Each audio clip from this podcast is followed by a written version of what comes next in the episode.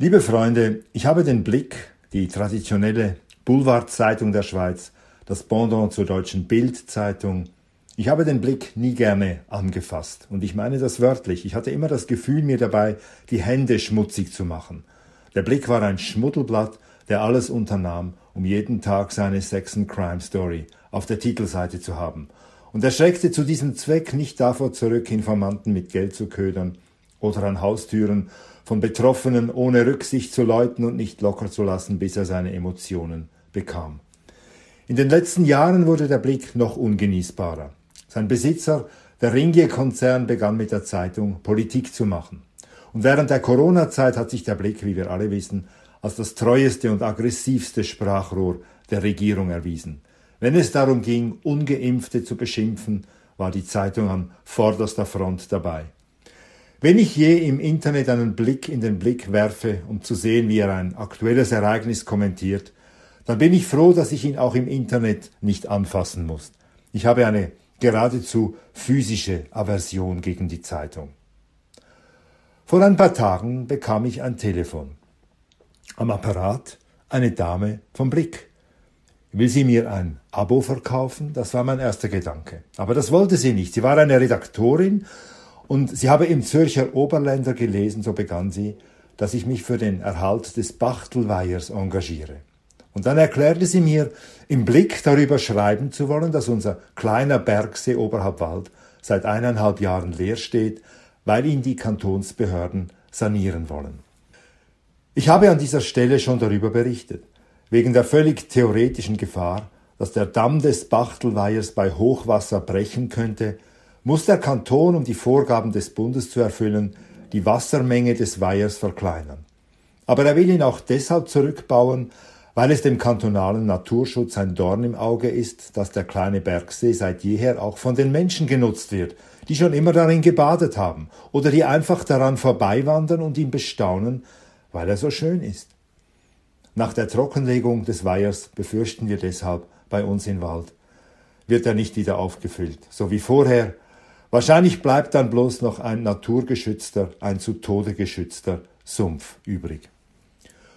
Um eben darüber zu berichten, wandte sich die Blickredaktorin an mich für ein Interview am besten direkt am Weiher, der ja zurzeit kein Weiher mehr ist.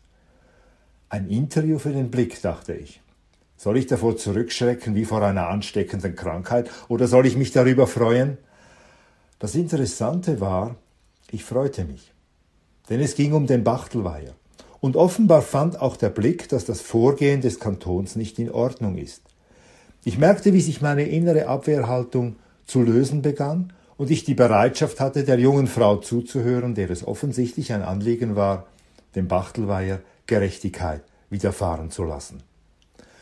Da ich schon im Zürcher Oberländer zum Thema Stellung genommen habe, empfahl ich der Redaktorin eine Mitstreiterin, die ebenso gut Auskunft geben könne. Das ist nun geschehen. Der Bericht ist erschienen. Ihr könnt ihn unter Bachtelweier und Blick im Internet abrufen. Und nur schon der Titel macht deutlich, dass der Blick auf unserer Seite steht. Kanton verwandelt Naturjuwel in Schlammloch. Und weil die Redaktorin noch Bilder suchte, um zu zeigen, wie der kleine See vorher aussah, schickte ich ihr ein paar Fotos von mir, die nun in der Bildstrecke zu besichtigen sind. Mit anderen Worten, anstatt an meinen Prinzipien festzuhalten und dieser Zeitung keinen Fußbreit entgegenzukommen, habe ich ihr geholfen. Bin ich nun ein Opportunist? Oder kann ich mich damit herausreden, dass man sich im Interesse der Sache notfalls auch mit dem ärgsten Feind zusammentun muss? Das ist sicher richtig.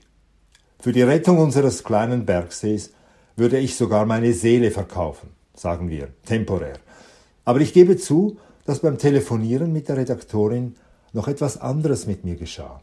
Ich entwickelte tatsächlich so etwas wie positive Gefühle gegenüber dem Blick. Die Redaktorin mit ihren freundlichen Worten schaffte es, meine Antipathie in eine zögernde Sympathie zu verwandeln. Meine Meinung über diese Zeitung und ihren Kurs wird sich deswegen nicht ändern. Aber ich merkte, dass bei mir jeder eine weitere Chance hat. Ich kann niemanden und nichts definitiv verteufeln. Auch der Blick hat jetzt etwas bei mir zu gut. Und was mir besonders gefällt, Die Blick-Chefredaktion weiß es wahrscheinlich gar nicht, dass die schönen Bilder von Bachtelweier in der Zeitung von mir sind. So habe ich ein bisschen von mir, ein bisschen von meinem Blick auf die Welt in den Blick geschmuggelt.